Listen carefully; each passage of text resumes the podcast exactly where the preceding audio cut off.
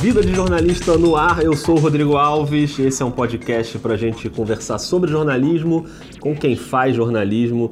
Hoje eu estou aqui na redação do jornal Globo para finalmente falar de música nesse podcast, porque já são mais de 30 episódios, já estava mais do que na hora de botar música na pauta. Então hoje a gente vai conversar sobre cobertura musical com Silvio Essinger, repórter e crítico musical do Globo. Silvio, seja muito bem-vindo ao podcast, cara. Obrigado pelo convite, Rodrigo. Vamos lá. Vamos nessa, vamos em frente. A gente trabalhou junto no Jornal do Brasil, mas tem o quê? Uns 15 anos que a gente não se encontrava por aí? Provavelmente, uns 15. Às vezes eu fico surpreso assim com coisas que eu achava que tinham acontecido há cinco anos, aí quando você faz os cálculos já vê que são 15, 20. Então, é eu prefiro não, não calcular. Vamos deixar essa calculadora de lado. Mas vamos botar esse papo em dia, Silvio. Eu vou começar até com uma pergunta que é típica de quem está botando papo em dia. Explica pra gente o que, que você tem feito, como tem sido o teu trabalho aqui no Globo, conta um pouquinho da tua rotina de trabalho hoje, o que, que você faz no teu dia a dia para o pessoal ficar por dentro. Depois de um tempo que eu passei trabalhando em televisão, fazendo roteiro, fazendo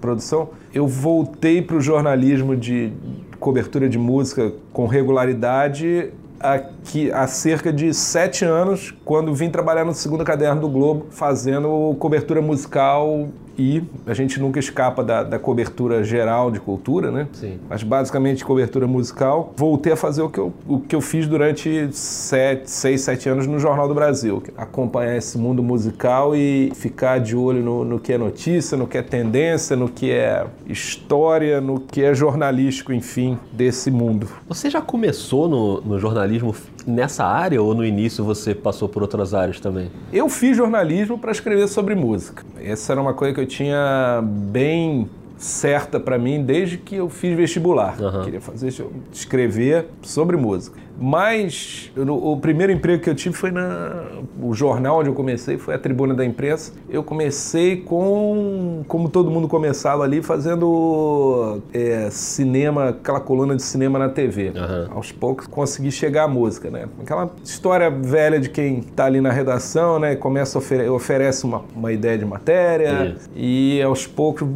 vai chegando ali. E aí ao longo dessa trajetória, você, enfim, começou a trabalhar com música muitas entrevistas, muitas reportagens, a gente vai falar de algumas delas aqui. E você foi publicando livros também. Eu até trouxe aqui o seu primeiro livro.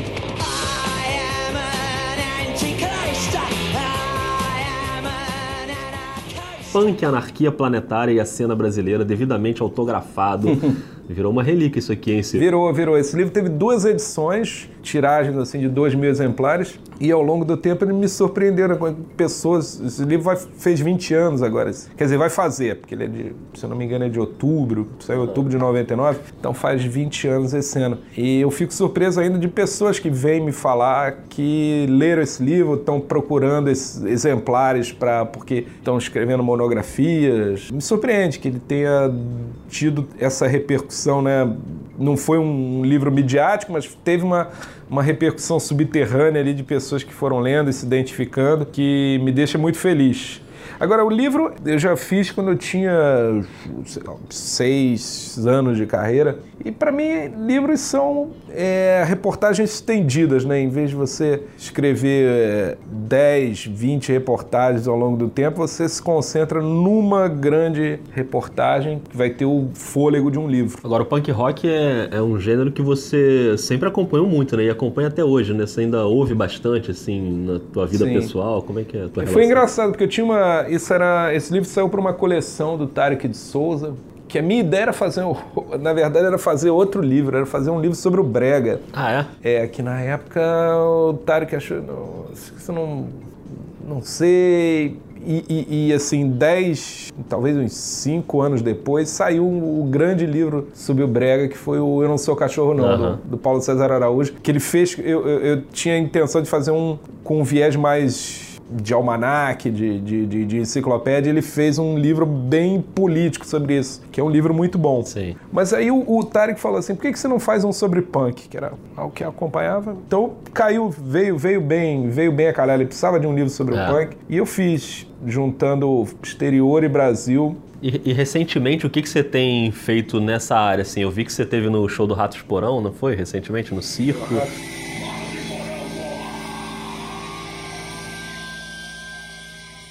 O Ratos Porão continuo acompanhando. Foram 30 anos do, do disco Brasil, do Ratos Porão, que é um disco que continua absurdamente atual nos dias de hoje.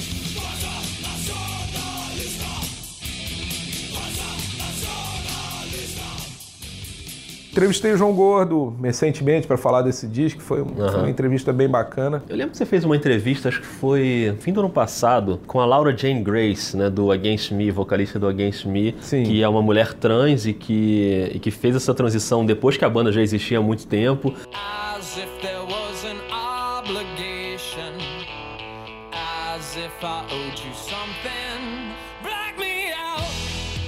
Como é que foi essa entrevista? Foi por telefone? Foi, Foi por telefone. Tava saindo livro, ia ter show no Rio de Janeiro. É... Que ela tem um livro também, né, É, contando a história. Contando a história, Tranny. Aham. Eu achei que era uma história muito, muito interessante, até porque eu já conhecia o, o, o Against Me de, de algum tempo, né? E acompanhei toda essa, essa transição da Laura. E ela foi, foi assim, muito, muito gentil, mas também muito firme na, na forma de, de contar a sua história, defender o- seus pontos de vista. É, ela é um baita personagem, né? É. E aí depois, Silvio, você vai do, do punk ao funk, né? Porque aí você lança em 2005 o Batidão, uma história do funk.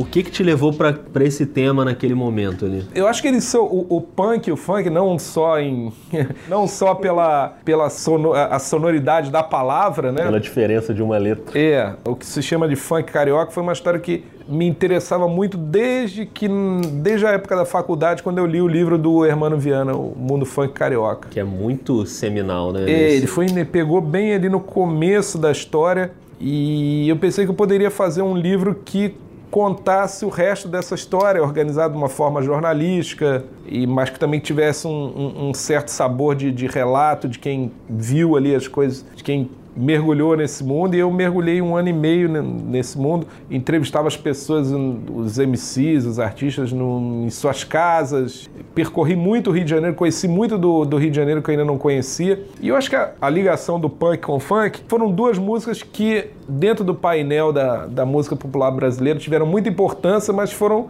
sempre renegadas. É difícil, é, é, custou muito para se admitisse que elas faziam parte da música popular brasileira. Assim, Porque acho que livros sobre o samba, bossa nova, você já tem vários. Naquela época, não, não- você tinha o livro do Hermano e olha lá, ou um ou outro livro do, do Malboro contando sua própria história, de Jay Malboro. Não, não- ainda não tinha tido um livro que fechasse toda essa história desde os anos 70, né? Vem desde o movimento dos bailes, que era uma coisa que o, o livro do Hermano já fazia, e eu dei uma continuada. Assim, eu acho que eu trouxe a linha mais para frente. Aham. E falando nessa linha mais pra frente, até desde o lançamento do livro pra hoje, também já, Já não, já mudou não. totalmente. Já é um né? outro livro. Né? É outra coisa. Até em relação aos bailes, né? A proibição dos bailes com as. Algumas histórias não mudam, né? Os É. bailes continuam sendo proibidos, os sofrendo repressão, os artistas do funk continuam sendo perseguidos, vídeo o caso do, do Renan da Penha mais Pois é. recentemente. Chegou o momento, bota a mão no joelhinho, empira a bundinha. Quem tem cabelo joga, a recalcada tá te olhando, tá puta contigo. Essa dificuldade de desassociar a música, o artista da realidade em que ele vive, essa prática de se condenar o, condenar o artista pela realidade da qual ele fala, Esse caso do Renan é bem típico É. disso, né? condenar o, o- o- mensageiro, Aham. matar o mensageiro, isso, isso não muda. O, o funk continua vital, é uma música de- uma cidade, é uma música que ganhou o Brasil, ganhou o país, já se misturou com o sertanejo, já, é, já, promo, já produziu o seu. É, é- é- é curioso pensar né, que é uma música que nasceu no, no Rio de Janeiro teve sua versão paulistana nos anos 2000 e uma versão paulistana que ficou tão forte que chegou a ameaçar a carioca, que agora se vem dando a volta por cima com o funk dos 150 BPM. É, é toda uma história muito fascinante de assimilação da. O funk é a música que menos pudores tem de assimilar qualquer forma de música pop, qualquer tecnologia nova, o funk absorve, leva para dentro da favela e cria uma nova coisa, cria uma nova música pop. E ela continua produzindo artistas vitais, que, dos quais a gente vai ouvir falar daqui a 20, 30 anos. E é um estilo musical que se recusa a parar no tempo. Boa. E tem uma, uma das maiores personagens da música brasileira hoje, que é a Anitta, que tem uma origem é, também no funk, depois, enfim, vira uma artista pop. Atención,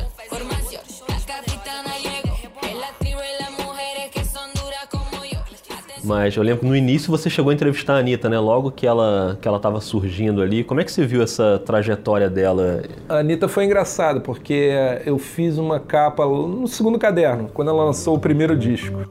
Prepara que agora é a hora do show das poderosas que descem. Já tava, ela já estava bem. Já tinha um sucesso, aquele sucesso popular, né? Que vem do artista que vem, vem do YouTube. Ela estava começando sua caminhada na gravadora. A minha observação sobre ela na época foi, falar, foi, foi a de que ela era um produto do, do funk, assim, um, um produto é, mercadologicamente e artisticamente muito mais planejado e bem acabado do que os que existiam antes. Então eu pensei, pô, como é que eu faço isso?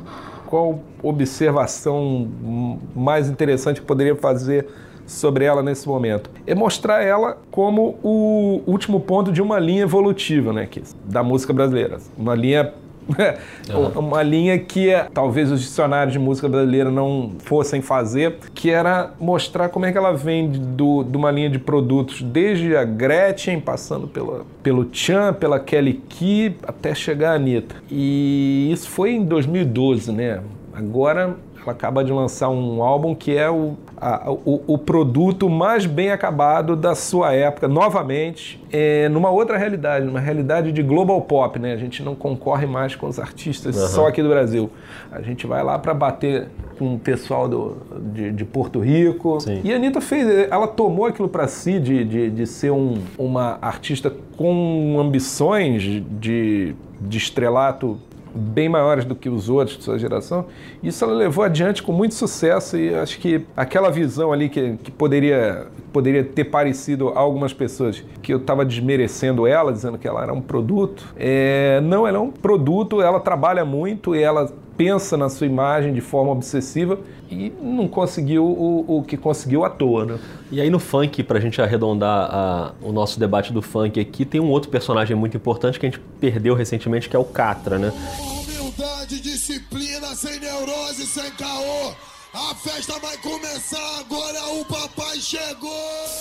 E eu lembro até que você teve lá no, na despedida, no enterro do Catra, você escreveu um artigo muito bonito sobre ele, dizendo que ele era a figura mais importante de- desses dos primeiros 30 anos de funk, e você faz até uma comparação de que a morte dele pro funk é o que a morte do Bob Marley foi pro reggae. É, qual o tamanho da importância do Catra nessa trajetória que você acompanhou aí? O Catra é provavelmente a figura central do meu livro, do, do, do Batidão.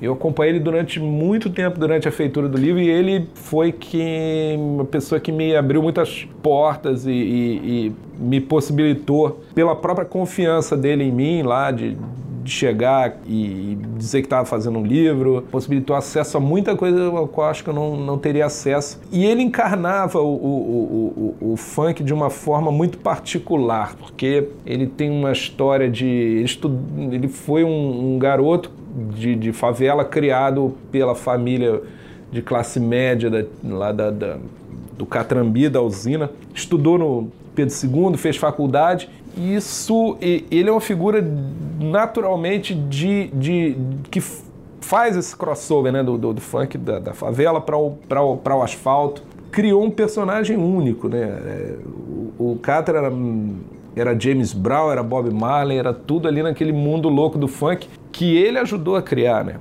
Ele buscou contatos em São Paulo, ele gravou os primeiros discos dele pela Zimbábue, que era a gravadora dos Racionais. Foi ele que fez a ponte com samba, fez a ponte com até mesmo o sertanejo. Ele ajudou, a- foi uma das figuras fundamentais para a criação desse mundo. E aí, continuando nos livros, você tem o livro do Raul Seixas também, enfim, você foi lançando livros ali ao longo da sua trajetória. Tem o Almanac dos anos 90. Anos 90 é uma época que você tem um, um carinho especial, assim, ou foi... É, dos anos 90, esse almanac surgiu porque um livro puxou o outro. por causa do Batidão, a, a- que saiu pela editora Record, a Ed Ouro, o Paulo Roberto Pires, que estava na Ed Ouro, me chamou para organizar um livro do Raul Seixas, do qual eu tinha escrito duas ou três coisas. Assim, e a partir dali eu virei um especialista em Raul Seixas. E quando eu estava lá na Ed Ouro, estavam sendo lançados o estavam sendo lançados os primeiros almanacs de década, né? Dos anos 80, que tinha tido muito sucesso, e estava para sair dos 70. Aí eu ofereci o dos 90. Isso em 2006. Ah, inicialmente acharam, não, tá muito cedo, mas depois reavaliaram, não, vamos fazer. E ele saiu em 2008, quer dizer, oito anos depois do, do, do fim da década. E teve uma, teve uma, boa, teve uma boa venda, e, mas agora é curioso como ele tá. Eu vejo gente voltando ao Almanac, porque parece que agora, com, até com novela na Globo, a- a- a- o revival da década está acontecendo de fato. É, o que eu lembro muito dessa época, que foi a época que eu também me formei assim musicalmente, era a dificuldade de ter acesso à música naquela época, principalmente as músicas que a gente gosta que não, enfim, que nem sempre são as músicas que estão tocando na rádio, ou até às vezes estavam fora da MTV naquele momento ali que era a MTV era muito importante. Então eu lembro de comprar CDs de punk rock mandando dinheiro camuflado no envelope para gravadora nos Estados Unidos, aí dois meses depois chegava o CD. Você lembra naquela época como você consumia música e como você tinha acesso às bandas que você queria ouvir? Eu comecei a, a- a gostar de música, colecionar, nos anos 80 e, e- e tendo o rock como o grande atrativo. Não existia ainda. Você tinha bandas como Smiths, Cure, que eram bem diferentes né, do, da- do, do rock mainstream, né?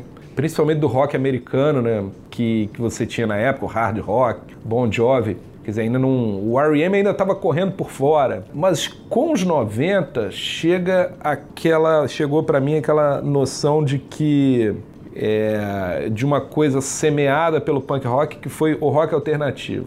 Então eu já tinha em 91, eu já tinha em 92, eu já tinha 20, 21 anos quando apareceu Nirvana e quando o Sonic Youth começou a crescer.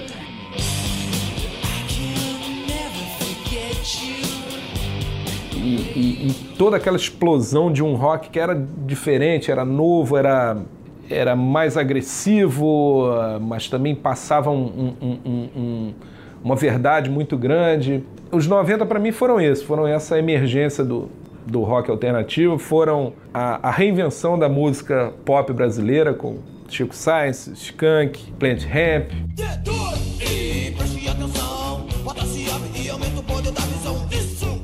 É uma década do, do- que o Sepultura virou a maior banda de metal do mundo. Isso pra mim, é, os anos 90 pra mim foram isso. E nos 90 também tem uma coisa muito curiosa, isso falando de forma muito particular. Foi a, foi a década em que o CD, enfim, conquistou. Logo no começo da década, o CD chegou forte.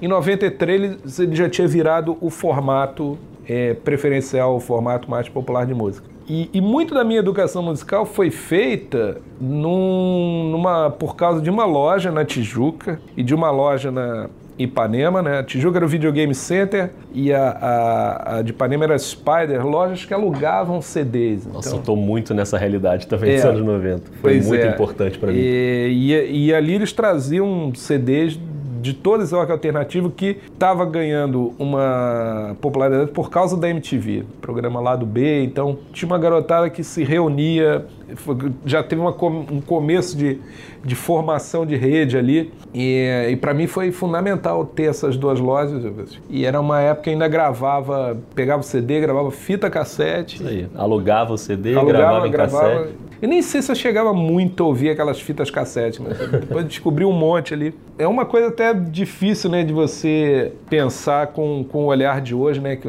qualquer coisa está na internet. Em 99 mesmo já, já vem o Napster, já começa a baixar os MP3, que foi uma outra grande descoberta. Descoberta boa para quem já tinha, né, algum algum conhecimento musical e, e sabia o que queria achar, sabia quais eram as coisas raras. Você citou o Nirvana, agora na, nas minhas últimas férias eu fui pra Seattle e aí eu fiz todo aquele périplo ali nos, nos pontos que tem a ver com aquela cena, desde a casa onde o Kurt Cobain se matou e agora completaram-se 25, 25 anos, anos. Né, da, da morte dele. Quando surgiu o Nirvana ali, você sacou que era um negócio que ia ser muito relevante? Eu ouvi o disco do Nirvana pela primeira vez na Rádio Fluminense, num programa chamado Caixa Preta, que era do, do André Barcinski e do hoje secretário de Cultura de São Paulo, César Leitão, a gente fazia esse programa lá. E eu ouvi aquele disco e fiquei assim, cara, o que, que é isso? O Nevermind. Primeira coisa que eu reparei é que Come As You Are era, um, era, uma, era, uma, era um plágio do- de uma música do Killing Joke, do Aham.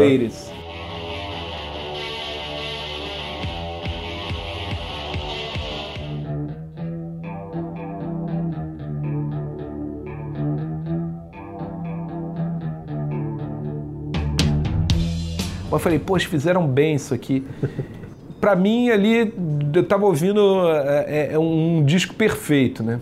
Smell, eu não sei se logo depois, se Smell Like Teen Spirit já tinha começado a tocar na MTV.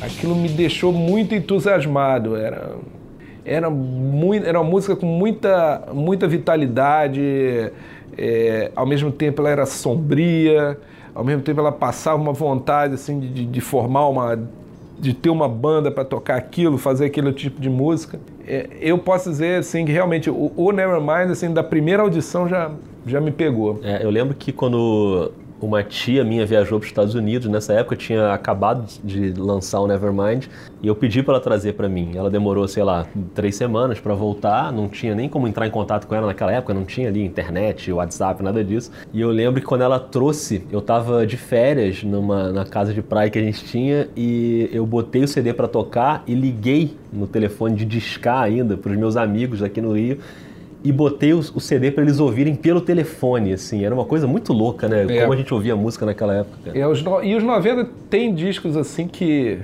é, eu ouvi da- logo da primeira vez me conquistaram. Tem o- eu lembro do, do. Nesse mesmo ano do Nevermind, né, um pouco antes, saiu o Blood Sugar Sex Magic do, do Red Hot Chili Peppers, que aí era, era eles com um produtor novo, que era o Rick Rubin, Aham. fazendo um disco completamente diferente do que eles tinham feito antes.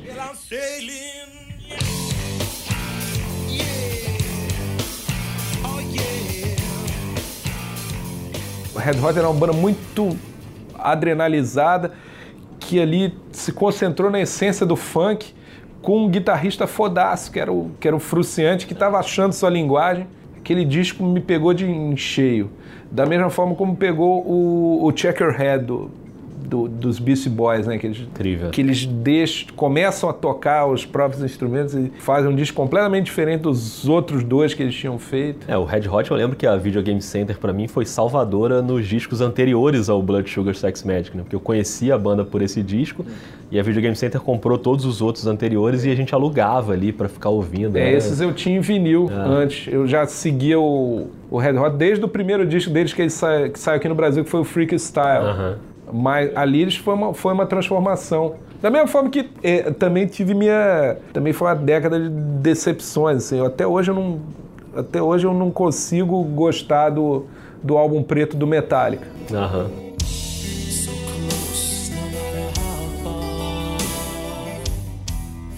Pra mim ali eles viraram uma banda de arena sem graça. É, e depois tomaram esse caminho mesmo, né? Foi. É, com, com voltas interessantes, Sim, aham. né? O, o Hardwired é um disco muito bom no, de voltar a tocar acelerado, voltar a fazer uns riffs muito bons, mas ali nos 90 pro Metallica, né? álbum preto e aquele Load Reload, até hoje não, Não engole. não curto não. Agora, hoje, Silvio, é o, o oposto do que era nos anos 90 em relação ao acesso à música, né? Hoje a gente tem acesso a um monte de coisa o tempo inteiro. Eu fico imaginando, você que trabalha com isso, como é o seu Spotify? Deve ser uma coisa meio louca, né? O meu Spotify, eu fico lá. O Spotify me permite fazer coisas que eu jamais. Por exemplo, pegar estilos do- dos quais eu não tenho menor intimidade começar a construir playlists Aham. só pulando de um artista para o outro, vasculhando os discos. Tem feito. Tem, meu, meu Spotify tem playlist que eu fiz de, de black metal e de pop italiano. Você vai de Paulinho da Viola na Palm Death tranquilamente no seu É, Tranquilamente. Spotify permite isso, é muito bom. Era um... E a música, eu acho que hoje a produção musical recente, a- garotada que está fazendo música, é uma geração Spotify. Ela não tem. Aquilo que pra gente era revolucionário, né? Do, do, do Fade No More, fazendo, Isso. fazendo, misturando funk com thrash metal e com balada italiana.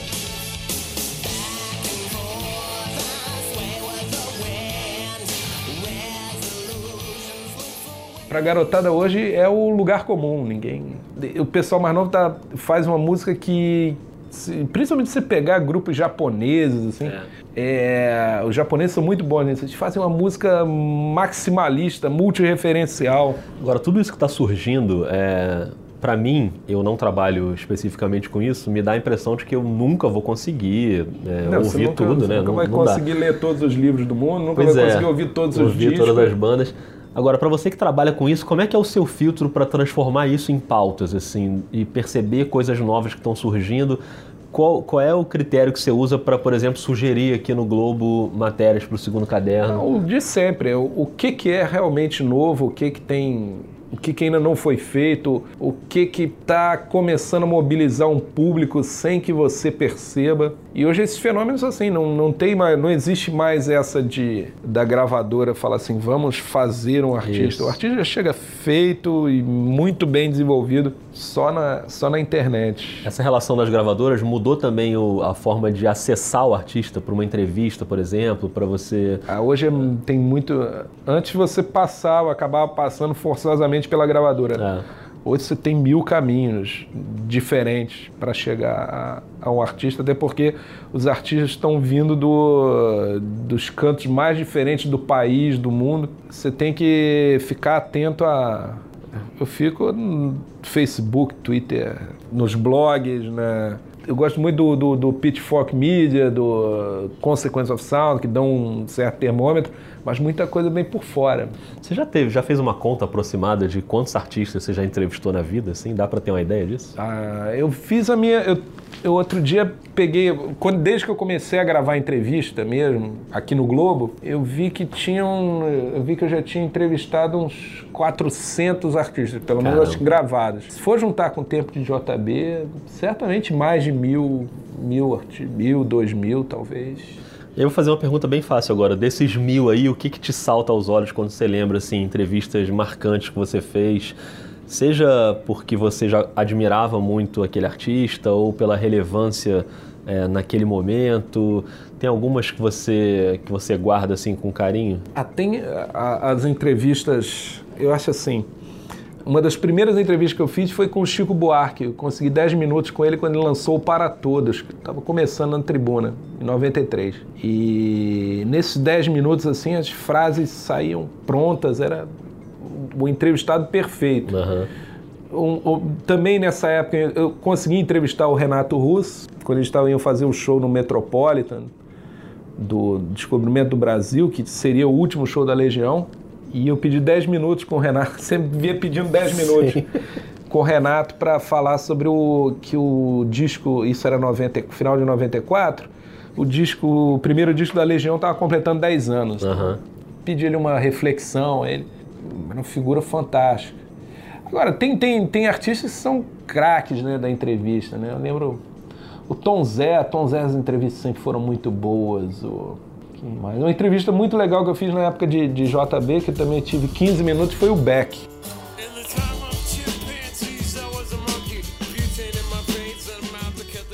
Tem uma história com o Beck no Rock in Rio de 2001 que eu tava cobrindo hotel nessa época. Foi a única vez na minha carreira que eu cobri música. Foi esse período do Rock in Rio que eu era do caderno de literatura e fui emprestado ali no Jornal do Brasil. É, eu cobri hotel e eu ficava no hotel o dia inteiro e tinha um rumor que o Beck tava meio gripado, que podia não fazer o show e tal. E a gente ficava ali, a imprensa no saguão, daqui a pouco desce o Beck com a banda pra ir pra cidade do rock. E aí eu vi que ninguém foi lá falar com ele. Falei, pô, tava todo mundo querendo saber, né? Eu me achando muito esperto, fui lá na van, bati lá no vidro.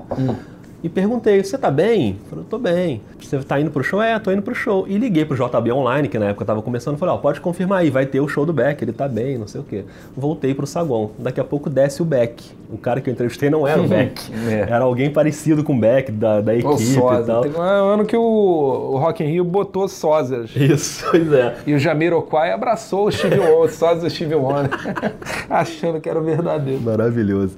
Agora, Jardim Macalé é uma figura boa de entrevistar A também. né? Calef deu boas entrevistas também. Nessa última agora, quer dizer, eu não fiz a entrevista, eu fiz a crítica do Isso, disco. do disco. É, deu gran, é um artista de grandes entrevistas. Que assim, tem um, por exemplo, o Humberto Gessinger. Eu, eu gostava muito do- dos Engenheiros do Havaí, depois de um tempo eu parei de ouvir. Não, já não deixou de, de ser para mim uma banda interessante, mas o Humberto continua um grande entrevistado. Legal. É, geralmente esses criadores de, de música, né? O, o Hermeto Pascoal também é um, Sim. é um grande entrevistado. Zeca Pagodinho é um grande entrevistado, mas você não pode falar nada, você não pode ter uma abordagem objetiva com ele. Você Aham. vai É uma resenha ali. né? cercando ele, que aí alguma hora ele vai dizer alguma coisa sensacional. Dos estrangeiros, assim, quem que você lembra que você entrevistou que foi marcante, assim? Ah, Lionel Rich foi muito divertido. Stuck on you. Got this feeling down deep in my soul that I just can't lose. Help me now. Cara que tem um bom humor e principalmente o alto humor Aham. muito bom. É, eu entrevistei uma vez o, o- por telefone o Billy Corgan. do- Ah, legal. Foi, foi muito inteligente e, e- e me tirou um, tirou um bode que eu tinha que foi anos antes, quando eles vieram aqui no, no Brasil para fazer o- um show do, do disco Adore, acho que foi em nove- 99. Smashing Pumpkins. É, as Smashing Pumpkins.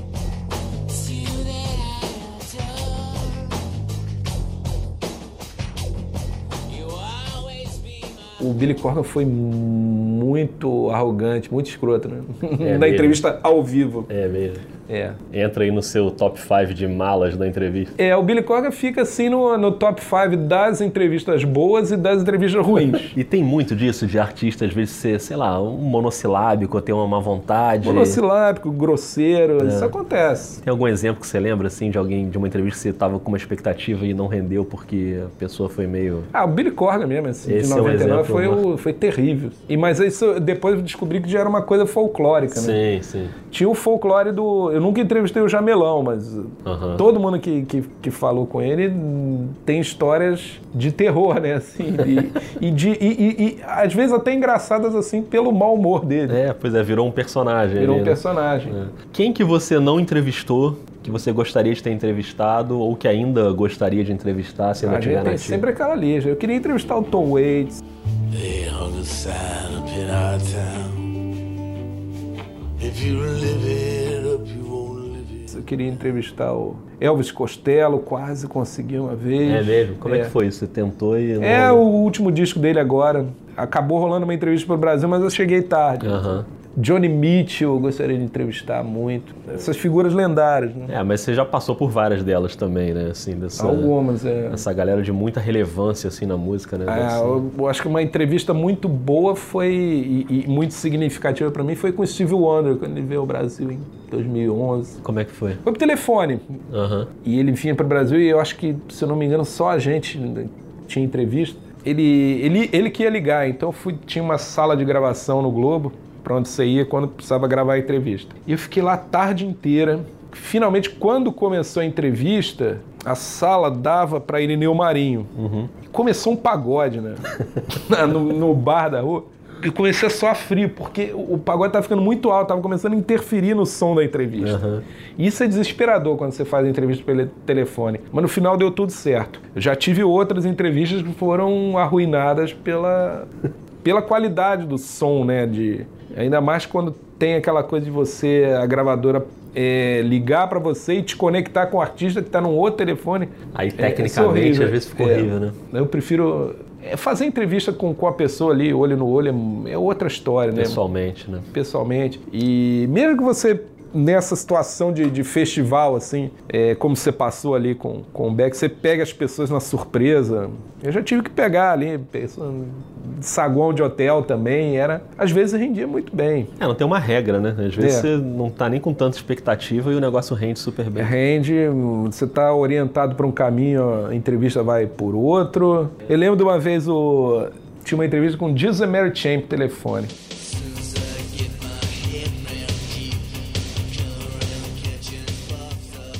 Eles tinham lançado um disco lá depois de um. Era um, um disco, já, já não lançava um disco há um tempo. E aí, no meio da entrevista, o cara me fala que a banda acabou. Caramba, e aí? Aí vira, logicamente, É vira. o- notícia, né? vira- E teve um. E nessa entrevista teve um, um- um- um colega de outro jornal na época que fez a entrevista e não falaram isso pra ele. Aí depois foi reclamar com a gravadora. Porra, como é que vocês não me falam? Eles falam, nem a gente sabia. Caramba.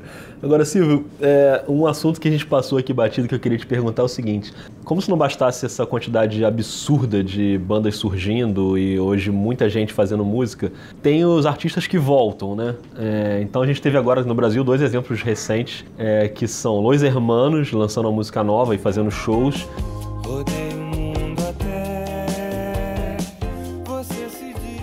e Sandy Júnior voltando numa turnê comemorativa, assim.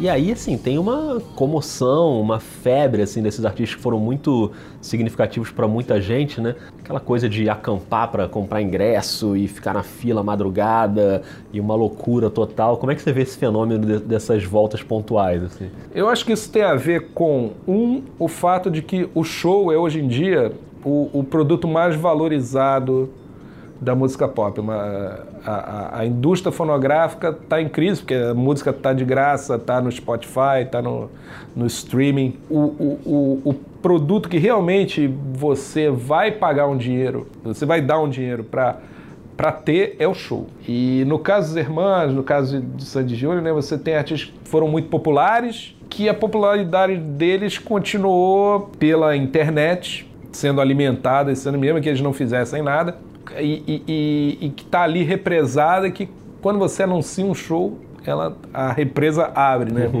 E é uma boa. Pra mim é uma surpresa, assim. Eu vi shows de Sandy Júnior no Rock in Rio e tal, mas eu não tinha ideia de que isso pudesse continuar é, anos depois, as pessoas esperando ouvir aquilo. É um, é um mecanismo do revival também, né? É o- do artista que. Principalmente no caso do artista que morre, né? Periga a popularidade dele ficar ainda maior morto do que vivo. Isso é muito comum, a gente. É, Raul Seixas, acho que é o exemplo mais, mais flagrante disso. O Raul não era tão grande vivo quanto morto. Aham. E o, um Sandy Júnior. Sandy Júnior parado, né? Talvez tenha ajudado a popularizar. As pessoas querem ter essa, essa busca. Que, qual é o público de Sandy Júnior? É, é esse pessoal que está com 30 e poucos anos de idade, que era adolescente quando eles estavam no auge. Então tem uma busca por um, um tempo idílico aí de adolescência que, que eu acho que também funciona um pouco para os hermanos. Já se passou muito tempo também, né? Do, do auge deles na ativa. É. E voltando ao seu tempo idílico de adolescência, você já fez isso de, tipo, acampar para comprar ingresso ou ir para hotel, ficar esperando artista não? Não, nunca fiz isso não. Não era a sua vibe também? Não, não.